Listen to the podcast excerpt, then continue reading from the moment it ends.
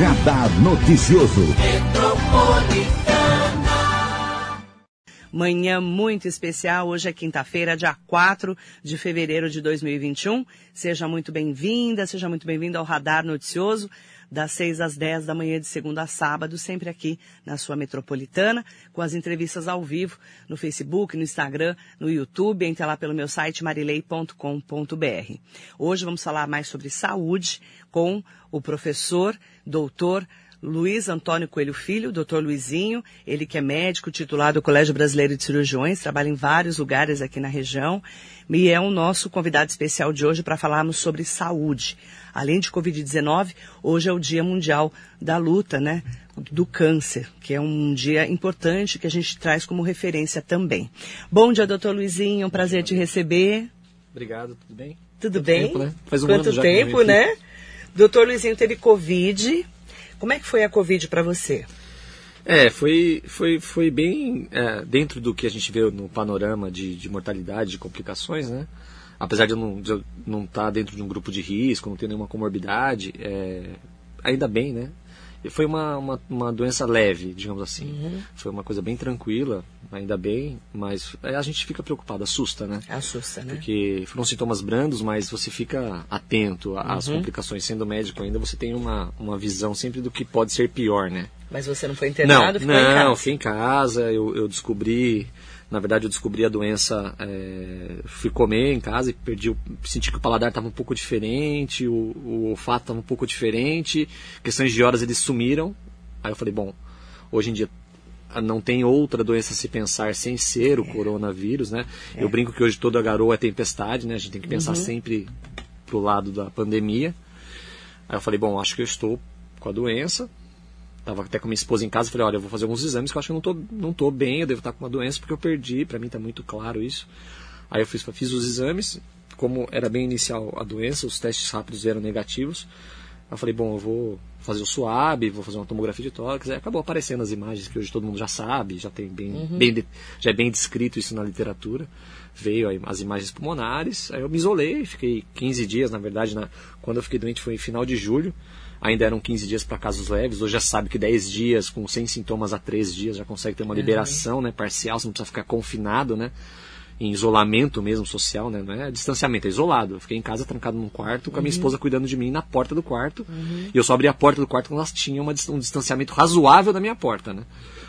Mas foi tudo bem, foi uma, foi uma transição razoável, digamos assim, de E doença. como você trabalha na linha de frente, já também tomou a vacina. Isso, já já estou dentro do Você grupo dos vacinados. Tomei a Coronavac. Tomei a Coronavac, como eu trabalho aqui, aqui em Mogi, só em Mogi na verdade, e eu trabalho em alguns pronto atendimentos ainda, trabalho em pronto atendimento, eu faço parte do grupo que tem que tomar. né? Você trabalha no Luzia de Pinho Melo. Trabalho no Luzia de Pinho Melo, E eu na trabalho na UPA, do UPA? Rodeio, né? E Tá. na Santa Casa, que, eu, que hoje eu faço, presto um serviço lá na, Uhum. de, de, de assistência lá na, na enfermaria, então eu acabo ajudando. Então você acaba Casa. sendo linha de frente. Como eu tenho contato direto com o paciente, eu acabei entrando nesse grupo de vacinação. Isso é Sentiu alguma coisa, né? não? Da vacina? É. Não, na verdade tive uma dor muscular, mas é- acho que é normal dentro do grupo de vacinação, Uhum. Pela própria, pelo próprio medicamento, pela picada da agulha. Normal, acho que não foi nada, nada extra, assim, foi bem tranquilo e as pessoas com quem eu conversei também não, não tiveram manifestações importantes, não. Então você tomou Assim, só a primeira dose. Isso, tomei a primeira dose faz 10 dias, acho que vou para o repique agora no, Sim. no programa vacinal, né? A- a- o, a- o calendário vacinal tem um estipula cada tipo de vacina para um período certo de repicagem, né? De segunda dose, É assim. até importante ter o Dr. Luizinho aqui para falarmos sobre a diferença das vacinas, né? O pessoal fala da Coronavac, da AstraZeneca, agora tem a Sputnik que está chegando. Isso. Já tem, inclusive, um lote aí que já está com... processo de compra, né? Compra daqui do Condemate, que a gente falou ontem aqui na rádio. É, qual a diferença entre as vacinas O que especificamente? acontece? assim? Ó, é, eu, não- sou especialista em imunologia, mas como ah, nós, como médicos, temos que estar o tempo todo é, nos atualizando, e é uma doença que a gente tem que estar realmente em cima, para a gente não perder o timing de tratamento e de entendimento, a gente tem que ler sobre as vacinas também, né? Então, é basicamente o seguinte: as, as duas mais comuns, agora Sputnik realmente eu não tive tempo de dar uma lida nela inteira, mas as duas mais comuns que é a Coronavac e essa de Oxford, a diferença básica é: a Coronavac é o vírus atenuado. Então ele pega o vírus, maltrata o vírus bastante, É. judia dele bastante, a ponto dele não causar mais doenças, ele fica inativo, e você recebe o mesmo para que o seu organismo capte esse vírus, que não tem, do- não tem capacidade de transmitir a doença, ele está inativado, igual a vacina da poliomielite. Né? Então você tem esse vírus inativado dentro de você, o organismo reconhece esse vírus, fala, opa, preciso criar anticorpos ou defesa contra ele. Ele cria um batalhão que fica stand-by, digamos assim. Sabe, você deixa o exército Uhum. montado na trincheira. Se alguém entrar, ele derruba. Já o, o, o- a de Oxford, ela tem uma outra tecnologia, uma tecnologia um pouquinho diferente, mas é o princípio é o mesmo, estimular a produção de anticorpos. Só que ela faz o quê? Ela pega um outro tipo de vírus, certo? Que não causa doença, que é um adenovírus. Então ele pega um outro, outro carregador, coloca informação importante do coronavírus dentro desse vírus, ou seja, transforma o vírus inicial. Então ele fala assim, ó, carrega para mim esse conteúdo. Em vez de levar o conteúdo direto, ele fala, carrega para mim. Então ele pega esse conteúdo do vírus do, do- da corona, coloca dentro desse adenovírus e, e também inativo e inocula dentro do organismo. Aí esse vírus vai lá, gera uma reação, que o organismo também reconhece como agente estranho, fala, opa, preciso criar defesa contra esse cara novo que está vindo aí. Aí cria um pelotão de exército e fica todo mundo com a arma na mão para a próxima infecção. A ideia é essa, né? E essa da Sputnik diz que tem mais de 90% de eficácia, inclusive. É, então, a- a- qual, qual que é o grande problema? A gente tem que tomar cuidado com esses termos, né? Acho que já não, eu não sou o primeiro médico a vir aqui conversar e todos foram muito claros, nas- no- né? Para quem assiste você, acho que você tem uma abrangência grande, ainda bem. Acho que o veículo de comunicação hoje é fundamental e você tem que realmente ter essa, essa, essa, essa insistência em falar sobre o mesmo assunto toda semana, porque seu público muda, apesar de ser bem cativo, né? Eu sou cativo. Mas é, a, a eficácia e eficiência, então tem que tomar cuidado, né? Falar, ah, mas a, a Coronavac só tem 70% de. Não é isso. Sobre casos graves, ela É tende- bom falar. É, o que acontece? A maioria das vacinas são para quê? Para que a manifestação da doença de Uhum. forma grave e moderada seja zero e mortalidade caia. Agora, Sim, ah, como a da o- gripe, né? Como a da gripe. Você pode ter gripe depois de ser vacinado, mas vai Isso, ser mais branda. Vai ser mais branda, a ideia é Porque essa. gripe é mata, não pode esquecer, Muito. A, né? a diferença, eu falo isso e, e converso em casa e converso quando eu tenho oportunidade. É, a diferença, graças a Deus, é que a doença, a gripe, ou a dengue, ou qualquer outra doença que nós já temos no nosso meio há muito tempo, elas Uhum. não passam tão. Elas não contaminam tanta gente tão pouco tempo como o coronavírus. Se passasse, nós estaríamos dizimados. A contaminação é muito alta. O né? corona tem uma característica de passar muito para muita gente muito facilmente, Uhum. né? Então assim, o entendimento dessas vacinas são, ah, ela tem eficiência eficácia, eficiência eficácia. Tá, vamos entender o quê? Qual a chance de você internar após vacinal? A curva é muito próxima de todas as vacinas. Eles estão analisando essa eficácia e eficiência de produção de anticorpo, que não é o nosso, o nosso grande quesito. O quesito é, quantos vão ficar internados? Quantos desses internados vão evoluir para forma grave? Quantos vão evoluir para óbito? O nosso problema é óbito. Nós, temos, nós estamos na casa de mil, mil cem, mil duzentos diários novamente. Voltando aos números altíssimos. Voltamos a né? números altos devido a essa, essa perda de, de freio do final do ano. Então, assim, nós temos que ter uma vacina que, que diminua essa internação de, de gravidade e mortalidade. Então, as vacinas, a análise vacinal tem que ser feita dessa forma. Agora, doutor Luizinho, é, só um ponto importante que as pessoas têm falado muito da tal da variante. O que, que é uma variante? Na minha época era um carro, né? Na minha época, né? Tá. Hoje em dia a variante é do vírus. Não, não é, não é que hoje O em que, que dia. é essa variante É, aí? Esse, esse hoje em dia. É que agora se fala tudo, né? Hoje em dia a gente tem informação, a gente tem uma doença séria, a gente tem acesso, então agora tudo virou. Ah, o vírus ele é um vírus mutante. Todos, os vírus, são mutam. mutantes. Inclusive, assim, tem, tem, tem uma, uma frase que é assim, o, o, o, o nosso patógeno não pode, ele não pode destruir seu hospedeiro. Então ele tem que se acomodar à situação. Então ele não pode ser tão agressivo de destruir o hospedeiro, senão ele acaba, ele morre também. Ele se adapta. O problema é que assim, vírus que replica muito, ou seja, ele, ele, ele entra, ele me contamina, contamina você, contamina. Vai contaminando, ele tem a chance de quê? De ser mudando, mudando a sua característica de infecção. Isso é uma variante. Isso é uma forma de variar. Tá. Certo? Pode variar para mal como para bem. Quando estourou lá, lá na Grã-Bretanha, que falaram que, olha, essa variante é mais infectante, pode Sim, ser mais, mais mortal, grave. mais grave. Para mim é meio lógico. Se você tem um vírus que contamina, vamos falar, 10 para 1, né? Cada um, uma pessoa contamina 10. E 10% morre, então dessas 10 vai morrer um. Então conta, conta de matemática simples. Então se a contaminante agora é de 1 para 100, se era de 1 para 10, agora é 1 para 100 e morre-se 10%, de 100 vai morrer 10. É o que eu falo. A gente se assusta com a mortalidade de mil. Eu me assusto. Eu sou médico, morrer, morrer mil pessoas por dia é, um mu- número é assustador.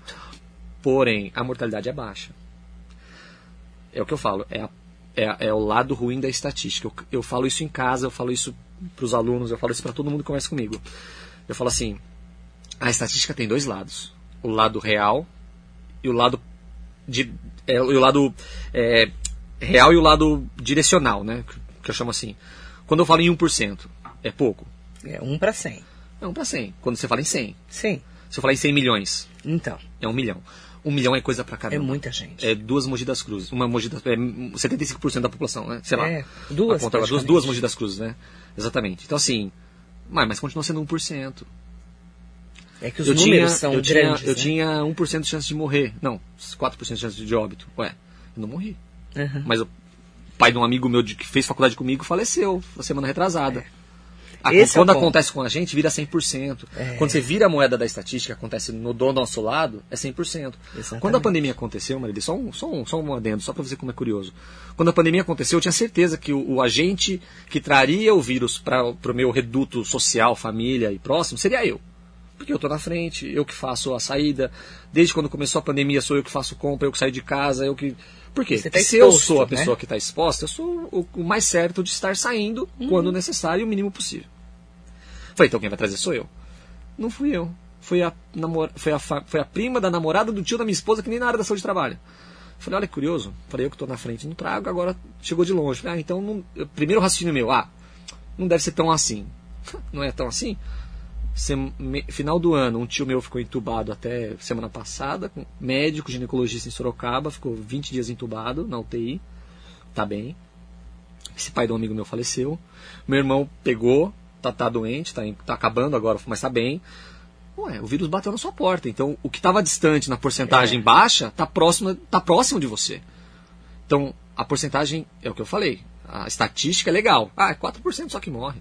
Contaminação Mas é quando chega perto quando de chega você perto que é fala, puxa, 100%. É isso É comigo. mesmo. Exatamente. É 100%. Então, a, a estatística, não estou discutindo que a estatística está errada. Sim. A, a análise pontual da estatística dói. Quando você vira o, o espelho da estatística, você Uhum. fala assim, bom, estamos nos deparando com a estatística baixa de mortalidade. É, mas são mil pessoas por dia. Sim.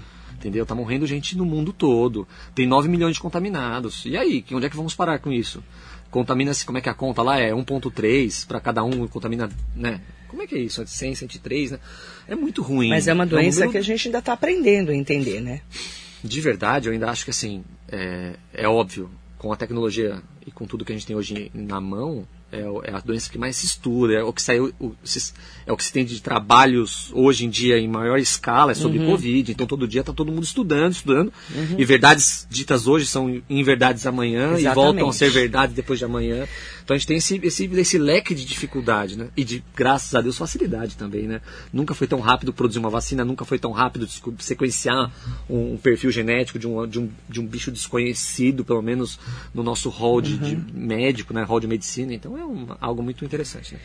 O Dr. Luizinho está aqui conosco hoje. Pode mandar suas perguntas, 945452690, que é o nosso WhatsApp. O telefone da rádio é 47992888. Você pode falar comigo no Facebook, no Instagram, no YouTube. E é importante também que daqui a pouco nós vamos falar do Dia Mundial da Luta contra o Câncer, né? O Dia Mundial do Câncer, tá? Já já. Antes, eu quero trazer um destaque que está hoje muito na mídia é, sobre a venda de remédios sem eficácia comprovada contra a Covid-19 que disparou no Brasil. Estudos apontam que o antimalárico, o vermífugo e antiparasitário, né, que a gente fala da ivermectina, a gente fala muito da azitromicina, é, da hidroxicloroquina, e eles não ajudam, segundo né, as pesquisas, a evitar mortes e quadros graves da doença. Só que a procura na farmácia está muito grande e as pessoas estão procurando e tomando esses remédios. A Anvisa, inclusive, que chegou a incluir, depois retirou os medicamentos da lista de controle especial, agora está preocupada com a venda muito grande desses medicamentos. Toma, não toma, precisa tomar, não deve tomar. Qual que é a opinião do doutor Luizinho, como médico e professor? Marília, é o seguinte, ó, é, como médico, independentemente de ser professor, a gente tem que tra- trabalhar numa medicina baseada em evidência. O que, que é isso, em resumo? Eu não posso fazer uma coisa porque eu acho que tem que ser. Tá? Ah, eu acho que tem que tomar chá de boldo para dor de estômago. Não, se eu não tiver uma evidência de que isso realmente tem um efeito razoavelmente comprovado, não tem a menor indicação de fazer isso. Tudo bem? Partindo dessa premissa, é, analisemos, vamos fazer uma análise temporal, cronológica, tá? A doença apareceu. Pneumonia em Wuhan, ninguém sabe de onde vem, aquele blá blá blá, mercado de morcego, aquela coisa toda. Bom, é um vírus. Bom, primeira coisa, não existe um antiviral razoavelmente assim Não é que não existe, deixa eu corrigir. Vamos falar do, do HIV. Há quantos anos tem o HIV? Há muitas décadas. Muitas décadas. Vamos né? chutar aí que se, se estuda HIV razoavelmente bem desde 80. Década de 80 pra Vamos cá. chamar de 80 para 90. Até hoje não tem um remedinho que mata o HIV, isso des- desintegra ele. E se estuda isso muito. Então era de se suspeitar que não ia ser uma coisa tão fácil. Se, se bem que hoje nós estamos numa era tecnológica, que a gente tem um acervo de gente estudando muita coisa ao mesmo tempo. Então o que, que se fez desesperadamente? Sabe-se que alguns remédios diminuem a replicação viral, melhoram a imunidade. Né? Na época do H1N1 tinha o, o Tamiflu, que foi uma bomba que explodiu, mas que é comprovadamente resolutivo, ele tem uma ação razoável, ele diminui o tempo de doença, diminui, diminui a replicação do vírus, evita que o vírus replique, ué. Então tem comprovação, perfeito? Só que cada vírus é de um jeito, é igual antibiótico. Tem um antibiótico para dor de garganta, para infecção de pé, para infecção de urina, para pneumonia. Tem vários grupos de remédios, como tem antivirais, certo? Como tem para HIV, vários tipos de antivirais. Então fez esses estudos rápidos, rápidos, tinha que ser rápido, estava tendo uma mortalidade muito alta, uma mortalidade muito alta. Aí levantou-se cloroquina, levantou-se antimaláricos, antimalárico, eh, levantou-se anti, antiparasitários, que tinham uma razoável amostragem de, de, de diminuição viral in vitro. O que significa isso? Joga o remédio numa placa, joga o bicho na placa e bota no microscópio, resumidamente. Ah, olha, diminuiu o número, que bom. Dá para usar no humano. Então, usa logo porque eles estão morrendo. Foi tipo uma campanha de guerra. E nesse intervalo que se aplicava a isso, se fez o quê? Estuda para ver se funciona, estuda para ver se funciona. Não funciona, não funciona, não funciona. Acabou, não tem discussão. A gente não pode entrar nesse mais ou menos. Se a ciência hoje é clara e translúcida, falando que não tem eficácia, acabou, não é para usar. Essa é a palavra. Não é para usar. Só que as pessoas estão comprando. E tomando indiscriminadamente. Imagina, eu vou falar para você uma coisa. Hoje não tem sentido, mas imagina você que tem, eu vou, eu vou ser é, até deselegante, mas imagina assim, você está doente de uma doença nova, que a única chance que mais ou menos dá certo é você tomar o chá de boldo. Vou exemplificar pelo chá de boldo para não falar de cloroquina ou qualquer coisa. Você vai arriscar. Porque são remédios comuns, baratos e que tem pouca, pouco efeito colateral. Pouco. Então você vai arriscar. Porque você está com medo. Então a população tem tá, a população ainda está com medo por pouca por pouca ah, confiança no que acontece. Então a população tem medo. Nós somos uma população que tem, uma, tem muita informação, mas é muita informação con- contraditória. É. Então assim, você sente que o povo está com medo ainda da doença. E ele apoia o que ele ouve. Ué, radicalismos, né? Você, a Ah. campanha da cloroquina, quando, quando a doença Sim. começou, foi muito forte. Todo mundo ficou assim, acho que era bom, bom ter em casa a reserva. É, começaram a comprar. Porque se eu ficar doente, talvez A eu tenha que orientação tomar, do doutor. Luizinho é não tome nada Não que o médico não Que um- prescreva. Ó, são casos pontuais, tá bom, Marília? Então o que eu acho? Você tá doente, você tem que procurar um médico. O médico vai te avaliar e vai ver quais são as melhores opções terapêuticas para um quadro respiratório, para um quadro gripal. Eu tive uma doença, respi... ó, Marília, vou dar um exemplo. Eu tive uma doença respiratória, que chama-se SARS-CoV, é, é, é, o corona, tive a infecção do coronavírus, SARS-CoV-2. SARS-CoV-2, desculpa, né, fugiu. Eu tive a doença respiratória. Eu não tossi, eu não espirrei. Eu não tive uma manifestação respiratória. Como é que estava seu pulmão? 20% de, de, con- 20%. de, de, de 20 a 25% de, de, certo. de- Então não atacou tanto seu pulmão. Hum, como, peraí, Maria, atacou sim, um atacou, quarto. mas não atacou respiratório. Eu não tive fenômeno, eu não tive Fenômeno. sintoma, não tive sintoma respiratório, mas eu tive comprometimento Só que você pulmonar. tem comprometimento. Mas não- então, teoricamente eu não tinha que tomar nada, Nada. respiratório. Meu irmão tá tossindo. Eu falei, não, você tem que fazer inalação em casa, tem que fluidificar, porque seu pulmão tem que limpar. Você não pode ficar com essa secreção acumulando, que isso pode piorar. Meu irmão teve sintoma respiratório. Você Meu tio atacou teve sintomas- mas não teve o sintoma. Então, olha que loucura. Eu fiquei com uma doença igual do meu irmão, igual do meu tio. Meu irmão é mais novo que eu, dois anos. Meu tio é mais velho que eu, eu tô com 42, ele deve ter mais 18, deve estar com 60, vai. 60, acho que meu tio deve estar com 60 anos. Então tá bom. Eu tive uma doença igual a do meu irmão, o mesmo, o mesmo vírus. Eu não tive fenômeno respiratório, apesar de um pulmão comprometido. O meu irmão está com sintoma respiratório e a tomografia dele é normal. Você vê, né, como o vírus. O meu é- tio teve uma insuficiência respiratória e foi pro tubo. Nossa. Então, assim, cada indivíduo tem que ter um tratamento, indi- mas a medicina é individualizada desde sempre. Cada indivíduo tem que Exatamente. tratar a sua doença de acordo com o que você é. Uhum. Cada manifestação vai ter um tratamento adequado. Agora, o tratamento adequado não inclui medicamentos específicos. Não, não existe, não sou eu que estou afirmando isso, a ciência ela é clara e fala, não existe hoje um tratamento específico para a Covid-19. Existem tratamentos dos sintomas da Covid-19. O que se tem bem claro é, pacientes graves estão se dando melhor quando usam doses de corticoide, quando usam é, anticoagulantes. Isso está bem claro, porque sabe-se que a doença, quando vai para uma fase grave, tem uma tendência de, trombo, de criar trombos e, e criar microembolizações, tem esse risco de, é, de fenômenos respiratórios que, onde o corticoide tem uma ação realmente já comprovada cientificamente falando. Então a gente tem que trabalhar baseado na evidência. E a evidência demora tempo, Marilita. Não adianta a gente falar assim, a doença tem, a doença tem um, exatamente um ano. Por sorte, a gente tem internet, tem tecnologia. Porque se a gente estivesse em 1980, traz a doença para 80, como foi o HIV. Hoje a gente estava perdido. Porque não é uma questão de ter UTI. Que é uma coisa que eu já falei até aqui no programa da outra vez que eu vim. Hoje tudo, tudo que é quartinho, que se coloca um respirador, chama-se de UTI. Isso não é UTI. UTI é um complexo dentro de hospital onde tem multidisciplinaridade, onde tem muito é, muitos aparelhos diferentes, onde tem acesso a especialidades diferentes. É complexo um leito de UTI, não é uma cama com respirador, ok? É minha opinião. Imagine em 1980, Marilei, que você não tinha acesso a tanto estudo rápido, a, a desenvolvimento rápido. Eu não sei o que daria. Por É sorte, a a doença gente veio tem- num tempo que deu, de- deu tempo de estudar ela e ainda só se Os pesquisadores foram muito estudando rápidos. muito. E só se tem essa conclusão agora. Tudo bem, você vai falar pra mim, é, mas desde que saiu a cloroquina ano. era uma coisa meio que não era certa. Ué, nós estávamos num mundo incerto.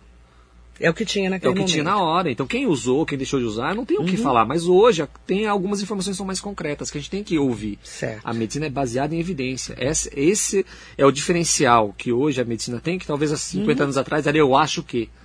É melhor é, não lavar a cabeça depois que ganhar nenê, porque senão acontece Uhum. alguma coisa. A gente tratava essa medicina desse jeito, não é verdade? Não estou falando Uhum. nenhuma besteira. Então a gente tinha uma, uma cultura da medicina diferente. Hoje não, hoje é ciência, é medicina baseada em evidência, né? Não dá pra fazer O diferente. Theo Cusatz está aqui com a gente, ó. Mandando bom dia para você. Não posso ler o que eles escreveram. Não, obrigado. Bom dia, Theo. Um beijo para você, Theo. Bom dia. Mandar bom dia também pro pessoal que está participando aqui conosco, né? Sônia Gomes, Silvânia Sobrinho, a Marisa Meoca. Um ótimo dia para você. Aproveitar para mandar bom dia para Maria eh, Patrícia Elias do Prado, José Carlos Nunes que está aqui conosco, José Carlos Nunes Júnior. Bom dia, Marilei. Bom dia, doutor Luizinho, excelente médico, referência em nossa cidade. Um grande abraço. Bom dia. dia. Ademir Obrigado. Souza. É, bom dia para Marilei e ao doutor Luizinho. Qual a sua visão em relação à vacina anticâncer e com um assunto como e um assunto que não se fala é sobre a vacinação dos seres humanos em situação de rua. Olha, interessante esse assunto. Só, só terminar de fazer a pergunta. Em situação de rua, que é uma abordagem diferenciada. O Ademir quer saber. Bom, Ademir, é, bom dia. O que eu acho é o seguinte, quando você tá, nós estamos em dois tipos de discussão agora. Você falou de vacinação anti-câncer e vacinação do- das pessoas, eh, moradores de rua em condições de, de vulnerabilidade, né? Bom, é, eu falei agora há pouco sobre evidência. Então, se- em se tratando de evidência médica, quando se fala, vou dar um exemplo do HPV, a vacina contra o HPV nas adolescentes, não é? Certo? Isso é bem claro, que quando você vacina contra o HPV, o adolescente não vai desenvolver o HPV. E o HPV é um fator predisponível para o câncer. Então, se você consegue combater algo que causa o câncer, você tem que usar. Então, se a medicina ela é clara em relação a isso, não, não- não existe discussão. A vacina é uma ferramenta terapêutica preventiva. Então, se é claro que tem que usar para evitar. Se, se eu te falar que, vai ter- que hoje tem uma vacina que evita o câncer de pulmão, que é o que mais mata hoje no mundo, tem que tomar. Porque senão você vai estar hoje contra a maré de tratamento. Você vai estar, você vai estar exposto a uma possibilidade maior de, de, de dar doença, tá? Sobre, sobre vacinas para câncer, tá bom? Que é uma coisa que se estuda muito, porque tem de. Mas ainda não tem, né? Não existe uma específica. Pro, pro HPV, ótimo. Só para HPV, Né, mas vamos momento, trabalhar né? nessa, nesse sentido, né? Vamos imaginar, porque tem um grupo de vírus que causam, né? Epstein-Barr causa câncer, hepatite Sim. causa câncer. Sim. Então, assim, né? Vamos entender que alguns vírus são causadores de câncer. HPV funciona. Pro HPV funciona, para hepatite, hepatite C não tem uma vacina específica, mas assim, vamos entender que se a, a tecnologia proporcionar uma vacina para câncer, tem que ser usada. Fato. Ótimo. Sobre é, situação de vulnerabilidade, um pouquinho antes da gente entrar no ar, eu estava até conversando com a Marilei sobre vacinação. O que eu acho? É, o, o, Brasil hoje vacina é, da é, Covid, da agora. Covid, né? O Brasil é, é um país que tem uma, uma estrutura vacinal muito boa. Eu falo isso porque campanhas vacinais contra H1N1 foram um sucesso. Febre amarela, quando teve aquele boom, que teve um problema sério. Não sei se vocês se lembram, mas é, acho que faz uns se me recordo, estiver errado, uns 10 anos ou um pouco mais, ou um pouco menos, eu não tenho agora cronologicamente temporal isso, mas que houve uma diluição das vacinas que tinham para fazer uma dose fracionada. Sim. E essa ação foi muito boa e diminuiu a doença muito, né? Então imagina, é, a gente teve uma capacidade de controle de muita doença graças à revolução da vacina lá atrás, com o advento da vacina e com hoje que nós temos estrutura no Brasil. Recentes informações falam que o Butantan vai construir uma área de, de vacinação nova para produzir Covid e demais outros tipos de vacina. Mesmo. Então, assim, infelizmente a gente não consegue dar vazão à vacinação, primeiro porque a gente precisa de insumo, e o, país, o Brasil é um país que não tem dinheiro, e quem tem dinheiro vai comprar os insumos primeiro. Desculpa, isso é infelizmente a lei do capitalismo. Quem tem compra, quem tem menos, você viu. O ano passado, os respiradores sendo dentro do aeroporto vendidos de um país para o outro por troca de, de, de valores, né? Então, assim, isso deve ter acompanhando isso. Em relação ao que você me perguntou sobre os, sobre os, de, os moradores de rua e mais vulneráveis, na minha opinião, a vacinação tinha que ser em massa. Só que o governo não tem perna para fazer isso. Tinha que vacinar todo mundo. Ah, primeiro, primeiro eu que sou da saúde. Tudo bem, pode ser, mas acho que tinha que ser eu, você, a Marilei, todo mundo que está tomando a vacina relativamente ao mesmo tempo. Só que Mas não pode fazer porque você não tem vacina. volume para isso. Não tem vacina. Então eu acho que, realmente, o vulnerável tem que tomar também. Ele deve ser um grupo que tem que ser analisado com calma, porque ele tem que tomar. Porque ele mora na rua, ele tem uma condição talvez de outras doenças, mas ele tem uma condição de saúde. Não esqueça que nós vivemos a Covid como pandemia, mas nós vivemos um problema de saúde de um país pobre. Que nós temos vulneráveis na rua sujeitos a leptospirose, tem o rato comendo comida com ele, a, a, a não sei, a gripe, que a gripe mata, a doenças como diarreia, porque ele não tem um saneamento básico, não tem onde ir no banheiro, não tem onde lavar a mão. Ué, nós temos outros É. problemas de saúde envolvidos que são tão severos quanto a Covid-19. Uhum. Em relação à vacina, acho que eles tinham que ser vacinados e talvez o governo, talvez a esfera pública tenha que ter uma parceria com a particular para que a coisa ande mais rápido, entendeu? Para ter acesso maior. Não ao vulnerável, o vulnerável tem que ser com certeza de, de, de cuidado público, mas acho que tinha que ter uma. Entendo insumos, né? Obviamente, tem que vacinar todo mundo. Deixa eu só responder ao Gilmar Galo. Por que você não convida especialista em tratamento precoce? Tratamento precoce para Covid? É. É. isso, Gilmar? Não tem tratamento precoce Não existe um Covid. tratamento precoce, né? É, o, que, o que se tem muito e se fala muito é assim. é, vou entrar até num- num- numa situação interessante. Ah, o zinco, a vitamina D. Estudos mostram que quem tem a vitamina D mais alta teve menos complicação, que tinha o zinco mais alto teve Aí menos falam vitamina complicação. C também. Vitamina C também. Vamos, vamos partir da a premissa de imunidade. Quem tem uma imunidade boa é quem faz atividade física, quem não é obeso, quem não fuma, quem não bebe, quem come é, as vitaminas essenciais dentro dos próprios alimentos. Ou quem repõe as mesmas quando não tem esse aporte nutricional adequado. Ou seja, a imunidade do cidadão está melhor de acordo com o que ele come e com o que ele é. Então, se a minha vitamina D é baixa, a minha vitamina C é baixa, eu sou obeso, sou sedentário, eu fumo, tenho uma condição não boa de saúde, a tendência é que qualquer quadro infeccioso seja pior em mim. Se eu sou uma pessoa que faz atividade física, que tomo, tomo não, como minhas vitaminas dentro de frutas e legumes e o que está fora do normal ou está um pouco abaixo, eu faço uma reposição, ou faço um tratamento mesmo de qualidade de vida, que hoje tem muito mesmo, medicina esportiva, medicina de, de longevidade, tem várias, né, nutrologia que desenvolve esse, lado de melhora da imunidade, Olha, nós temos uma melhora da imunidade geral. Então você vai ficar menos gripado, você vai ter menos chance de desenvolver uma doença mais grave, de qualquer, de qualquer lado, inclusive do Covid. Né? Não tem tratamento precoce para Covid. tratamento precoce. É, você tem que cuidar, Você tem que cuidar da, sua saúde, como imunidade Como um geral, todo. como um todo. Não é uma coisa específica Pra da toda Covid. doença, É que né, aí o pessoal verdade. hoje está montado na Covid porque a Covid é uma pandemia. É. E tá certo, a gente tem que montar na Covid. O que é bom para Covid? Ah, a ciência fala que é bom você estar com suas vitaminas em dia. Então, ué, faça suas vitaminas É. em dia. Mas não tem um tratamento, ó. A receitinha de bolo né? é vitamina D tanto, vitamina Não, C tanto. Não, não tem. tem. Não existe um, um profilático. Senão não estaria morrendo 1.200 pessoas por dia. Só no Brasil, né? Não, é. No É. Brasil, fora, Fora mais mil na Itália, mil, na- mil em Portugal, e assim vai. Amélia Trípoli, bom dia. Bom dia, doutor Lizinho, médico de linha de frente.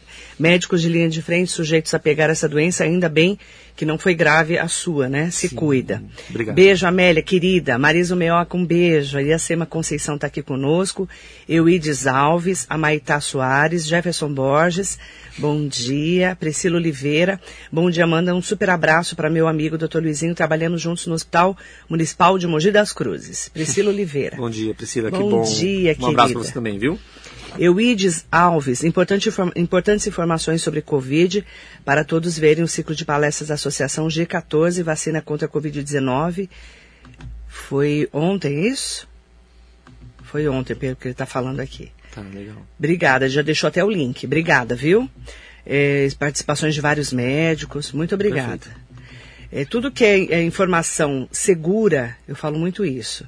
Fontes seguras, médicos, pesquisadores, pessoas que estão é, realmente é, por dentro da, da informação, é, é, importantíssimo. Tudo que é informação segura é importante nesse momento. José Lavoura, bom dia. Helena Lopes, bom dia, doutor Luizinho. Marilê, esse médico é excelente. Acerta em todas as medicações que passa para mim quando passo com ele no posto de César de Souza. Ah, é verdade. Deus o abençoe. É verdade, eu trabalho no posto também, que bom. Helena Lopes está aqui com a gente. Fúvia Obrigado. Sérgio Emily. Bom dia, estou adorando as informações. Obrigada, Fúvia. Geraldo Oliveira, obrigada a você por estar aqui conosco. Wesley Barbosa, profissional ímpar, o doutor Luizinho, esse é fera. Wesley, bom dia. bom dia. Rovani Lopes, Geraldina Souza aqui conosco. E também aproveitar para mandar bom dia para o pessoal que está aqui também no nosso WhatsApp, Dina Maria. Doutor, confirma para mim, se manter a imunidade ótima, sempre bem, nós evitamos muitos problemas de saúde, é verdade ou mito? Não, imagina, com certeza é verdade. Total, total verdade. A gente, a gente preconiza isso desde sempre. A gente fala, olha, é, faça atividade física regular, regularmente, é, passe é, com seus médicos ou com seu médico é, de acordo com as suas faixas etárias para fazer seus exames periódicos, é, alimente-se bem, tome bastante água, é, use filtro solar. A gente sempre dá essas orientações desde sempre. É que agora, nós estamos vivendo uma pandemia é. que todo mundo ficou apavorado e está todo mundo muito preocupado. E está certo do medo. Infelizmente, eu, eu falo que medo salvou impérios, né? Quando você tem medo, você acaba tendo muito cuidado de tomar uma é. decisão talvez errada e, e uma, uma escolha talvez inadequada. É então, verdade. hoje em dia você tem que realmente pensar que a sua saúde é, a, sua, a, sua, qualidade de vida vai realmente refletir na sua saúde. Então, se você tiver é, é, posicionamentos e cuidados gerais, você tende a ter uma saúde, uma qualidade de vida melhor. Uhum. Eu acredito que a minha Covid tenha sido mais leve, porque eu sou uma pessoa que está nessa está tá vivendo uma, uma forma de vida mais regrada, com alimentação melhorzinha, com cuidados médicos. Eu tenho meus médicos que eu passo rotineiramente, eu tenho meus. meus você se meus, cuida, minha, né? me cuido, então eu tô com 42 anos, eu acho que não, eu não sou mais adolescente, mas olha, olha, essa minha frase é até errada, acho que da adolescência você tem que começar a cuidar, da infância, você tem que começar lá embaixo, na tenridade, é que talvez Hoje a gente sabe disso. Quando eu era mais moleque, não tinha essa preocupação. A gente não tinha nem noção muito Não tinha noção disso, de né? que isso, talvez, daqui 40 anos, como seria a minha vida. É o que eu reflito para minhas filhas hoje. Eu acho que a gente cuida delas de uma forma de saúde que elas têm de, tentam levar para frente. É esporte, é música, é, é, alimentação adequada, é apresentação dos alimentos adequados. Por mais que estejam na infância e não aceitem alguns tipos de alimentos, elas têm que ser apresentadas de algum uhum. momento, porque na vida adulta elas vão entender e o paladar vai se adequar. Então, a gente trabalha muito isso em casa. Isso é a recomendação que a gente dá para todo mundo. Então, realmente, cuidar da saúde, nesse sentido, é, é realmente evitar muitas coisas. Né? Uhum. Jerusa Reis, bom dia. Bom dia. Michele Roberto está aqui conosco. Doutor Paulo Saraiva mandando bom dia para você. cardiologista. Oi, Paulo. Meu também, dia. ó. Ele cuida do meu coração também. Bom dia, doutor Luizinho. Bom dia, Marilei. Queria fazer três perguntas para o doutor. Qual a opinião dele sobre o fechamento do pronto-socorro do Hospital Luzia de Pinho Melo? Certo e se já não está na hora de voltar às cirurgias eletivas do, do, dos municipais. E por último, se o cabeleireiro dele é o mesmo do Theo.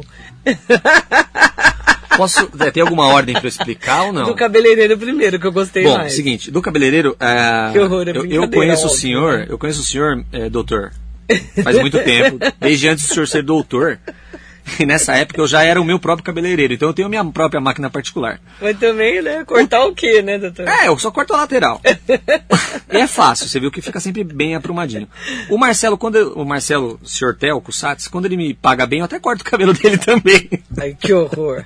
Mas, né, voltando Ui, para as perguntas assim de, de, de- de, importância mais rela- relevantes, vamos falar sobre o Luzia de Pinho Melo. É, quem somos nós para darmos esse tipo de, de, de, de, de resposta quando a estrutura tem um domínio de esferas estaduais e federais? Né? Então nós, estamos, nós não estamos lidando com uma resposta simples. Ah, você acha certo ou você acha errado? Não sou eu. Se a gente fizer uma análise fria do que a- as leis do SUS falam, então a Lei 8080 do SUS, isso é uma lei que está à disposição de qualquer um.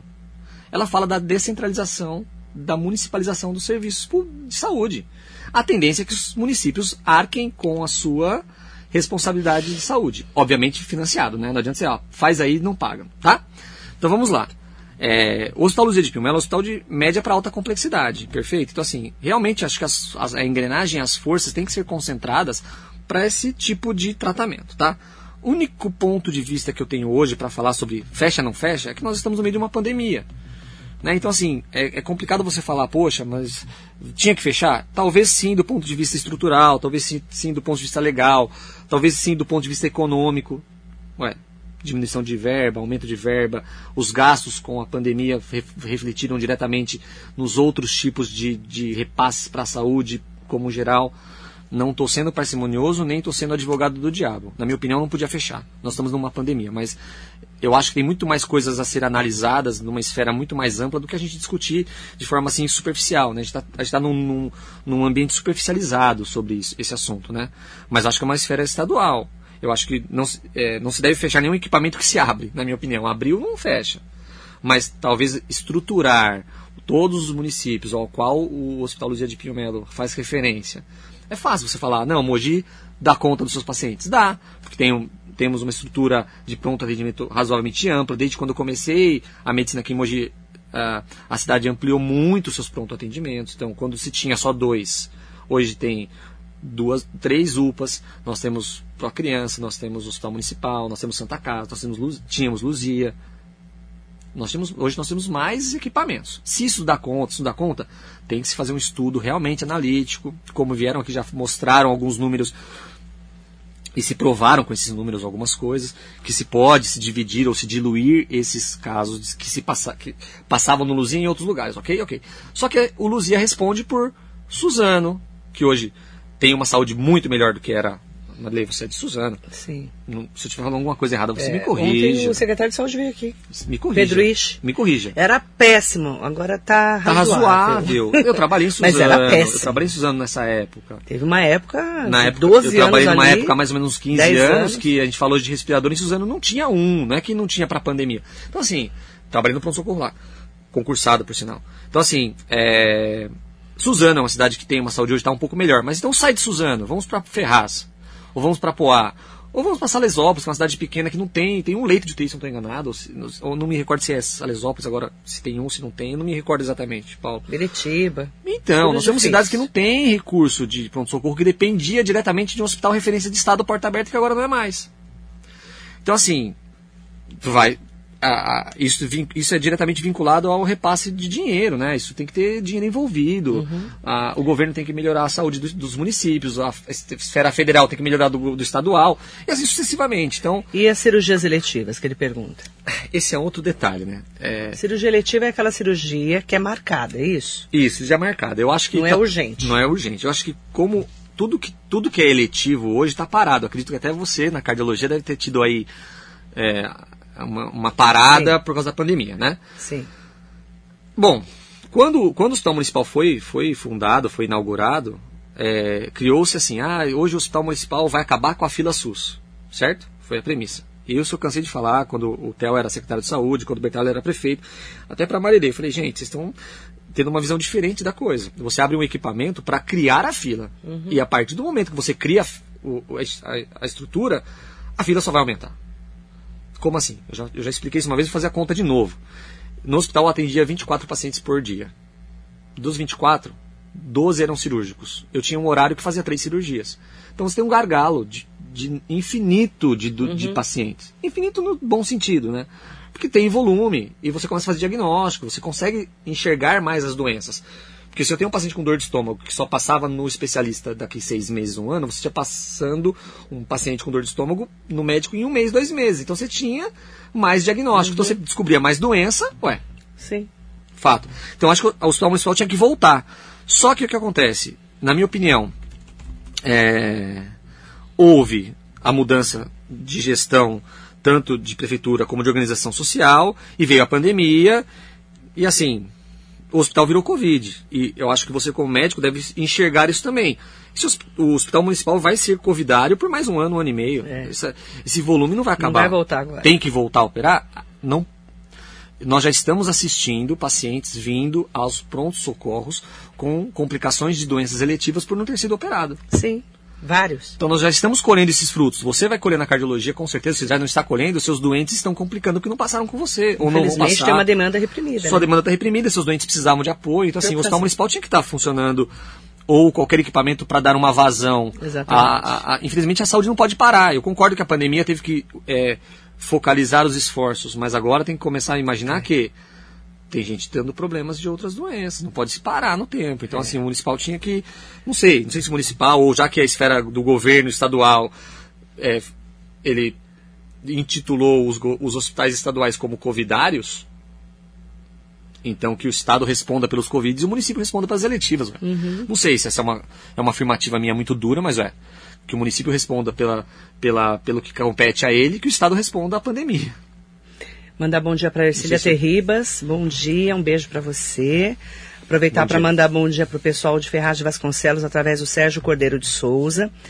É, ele falou aqui, o Sérgio, é um absurdo que vimos esses dias, estão simulando a aplicação da vacina contra a Covid-19 em idosos, isso é um crime, essas pessoas que estão praticando esses atos sejam punidos com rigor cada absurdo, né? Ah, isso é. Fura fila, não aplica vacina. Isso é coisa de gente que não tem caráter, né? Infelizmente, a gente tem Infelizmente, tem todo lugar disso, tem, né? infelizmente. Elias Rodrigues Osouros Filho, Valdir Bandeira, excelente dia, Marilei, doutor Luizinho, assunto muito bom. O doutor é fera. Valdir, bom dia. Bom, bom dia. dia. Roberto Robinson aqui conosco também. Aproveitar para falar do alerta nesse Dia Mundial do Câncer. Quero que o doutor fale sobre a importância, doutor, de não pararmos os tratamentos, como você já disse, pessoas que estão com diagnóstico que não estão sendo encaminhadas. Esse dia é um dia de alerta, né? Olha, Marilei, eu, coincidentemente eu estava de plantão ontem à noite e estava conversando, estava no horário de janta lá, estava conversando na mesa com, com, o pessoal da enfermagem e tinha uma técnica falando comigo, você acredita que no outro trabalho que eu estava, eu estava usando uma camiseta rosa por baixo e não podia usar colorido, eu brinquei que era por causa do outubro rosa e a minha chefe falou que nem era outubro, isso meio que me veio uma, um, um insight, eu falei, nossa, mas acho que não existe outubro rosa ou novembro azul, então acho que a gente tinha que usar cores o ano todo, você não pensa no câncer somente no mês do câncer. Ah, esse mês é o câncer de pele, ah, outro uhum. mês. Isso é só um alerta. Acho que o câncer tem que ser raciocinado, tem que ser cuidado, tem que ser pensado diuturnamente. Por quê? Bom, sabe-se já há muito tempo, não sou eu que estou falando, isso está novamente na, evidência, na ciência, na medicina baseada em evidência, né? Acho que representantes da oncologia cirúrgica vieram aqui, o Ricardo veio aqui já falou sobre isso, o Dr. Ricardo Mota, né? Por sinal, um abraço para ele. É, muito estimo é, a, a, pessoa do Ricardo, mas assim. Querido, é, né? Não, é, é. A gente sabe que se a gente não morrer de acidente, hoje não morrer de Covid, a gente vai morrer de câncer.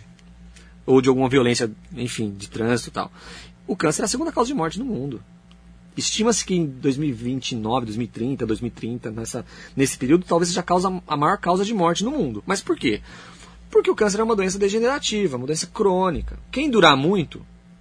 Vai ter câncer. Vai ter câncer se não tiver uma doença neurológica que, que o acometa e que tenha o êxito letal, ou seja, morra por isso, se não tiver uma doença cardiológica que o acometa e que leve a êxito letal, ele vai ter uma doença oncológica que vai limitar o seu tempo de vida, uhum. vai segurar. Então, assim, não se pode pensar é, de forma superficial sobre câncer. O câncer tem que ser pensado diuturnamente. Verão, câncer de pele. Ah, mas no inverno também tem câncer de pele. A incidência dos raios ultravioletos só mudam porque o sol muda de posição em relação à incidência uhum. de raios. Mas é o, mesmo, é o mesmo sol. Então, se a gente não se cuidar, não se atentar a alguns detalhes, infelizmente não tem jeito, vai ter problema. Então, assim, eu acho que todo mês é mês de ter cores sobre todos os tipos de câncer. Os alertas ficam de pé. Uhum. Hoje se morre muito de câncer de pulmão, morre-se muito de câncer de próstata, por ainda uma, uma, uma, uma bobagem de uma masculinidade fútil de ter medo de ir no médico. A gente assiste isso ainda. A mulher de câncer de mama por não se examinar, não se tocar ou não ir no ginecologista fazer um, um periódico ginecológico. Então esses cânceres que são mais em voga. Ainda se tem o hábito de fumar. Agora o narguile está na moda. Mas que loucura. Acho que é um negócio... A gente está andando numa maré que... Ah, o Covid está aí, tá tudo indo mal e ainda a turma insistindo em se, de, em se deteriorizar, em, se, em se machucar, sem entender que daqui, principalmente os adolescentes, né? Eu já fui tabagista, parei há muito tempo. Então, assim, gente, não tem sentido. Você está procurando um desfecho final ruim, porque isso é, é acumulado. Alerta, né? Fico alerta, câncer não é brincadeira. É o alerta que a gente traz hoje. Eu, como cirurgião, já operei, opero até hoje pacientes com câncer também. Não sou oncologista, mas eu faço a cirurgia oncológica também. A gente não tem, não baixou esse número. Muito triste. E infelizmente, por causa dessas demandas de, de Covid, diminuiu os uhum. diagnósticos, porque pararam uhum. de fazer os exames. Isso é um problema, porque vai vir um boom de pacientes atrasados aí enorme. Né? Quero aproveitar para Mandar um bom dia especial para Cláudia Pudo. O Fernando Bucô está aqui conosco. Fernando. Bom dia, Marileia, ao Luizinho. Excelente entrevista, como sempre. Obrigado, Fernando. Beijo, querido. Agradecer muito a sua participação especial aqui Obrigado. hoje. Qual é a mensagem que você deixa, doutor Luizinho, para os nossos ouvintes internautas? Bom, de verdade é o seguinte, acho que é, cuidem-se, né? Hoje, agora eu tô, eu tô sem máscara, eu tava, entrei de máscara aqui na, na, na até com a Marilei porque ela achava melhor, a gente está respeitando o distanciamento aqui de seu metro e meio, eu tô assintomático, fiz teste recente, a Marilei também não teve nada, mas assim, fique em casa, é, evitem aglomerações, a doença não é brincadeira, o que eu falei de estatística, não, não se acomode na estatística, porque, ah, é pouco, ah, não vai acontecer comigo, não é verdade, vai acontecer, próximo a você, se Deus quiser não aconteça, mas tem muita chance de acontecer ainda muito próximo a nós. É. Né, aconteceu, como eu falei, aconteceu comigo, aconteceu com a minha família, está acontecendo na minha família, então não acabou, não vai acabar tão cedo. A vacina é a única hoje luz no fim do túnel sobre a doença. Então assim, temos que torcer para que a vacina consiga ser produzida em grande escala para que logo todas as classes sejam vacinadas. Fernando Bocô foi vacinado. Pô, que ótimo. Graças a Deus. Todos nós temos que ser é, é, temos que ser vacinados, estando na frente, da linha de frente, com certeza, mas até quem não está na linha de frente, a gente conversou isso um pouco antes, acho que tem que ter uma, um plano aí de, de conseguir vacinar todo mundo. Então fique em casa, higiene, é meio, meio, meio é perda de tempo falar disso, mas eu não acho, mas tinha que se lavar a mão desde que inventaram o sabão, não é hoje, por causa da epidemia certo? Desde que não tinha sabão, tinha que lavar a mão. Mas até os problemas com o olho melhoraram, melhoraram muito. Muito. Por quê? Porque está se tendo uma assiduidade é, melhor. Então, assim, poxa, tá vamos mesmo. intensificar isso mesmo, ter mais é. cuidado em relação a isso. Em relação à saúde, vamos procurar fazer sua atividade física. Sei que agora não é hora de aglomerar, mas, poxa, faz sua corridinha sozinho no seu quarteirão, do bairro da sua casa, dá uma volta, toma um sol. Uhum. Tem, que ter, tem que ter saúde, senão você está fadado à, à evolução de, uma, de qualquer doença infecto-contagiosa. E sobre o câncer é isso preventivo. Tem que se prevenir, tem que se fazer seus periódicos, das doenças mais comuns principalmente, né? Eu, é, não falei, mas o trato gastrointestinal está nessa fila de, de, de, de, cânceres que mais, mais acometem, mais levam a êxito letal, né? Quando eu falo em êxito letal, eu falo em mort, mortalidade aumentada. Então tem que fazer seus periódicos. Não acho que essa doença não vai chegar também. A, a, a, a qualidade, a expectativa de vida aumentou muito. Então, quanto mais idade, maior a chance da incidência dessas doenças. Então, cuidem-se, façam seus preventivos, é, tenham uma alimentação saudável, Hoje, afastem-se, isolem-se, não fiquem uhum. aglomerados, evitem aglomerações. Eu falei para Marília em casa, como já tive a doença e eu estou fora, eu que faço as coisas em casa. Então, tentem é, deixar assim, limpem quando trouxer as coisas para casa, não entrem com a sua roupa suja em casa.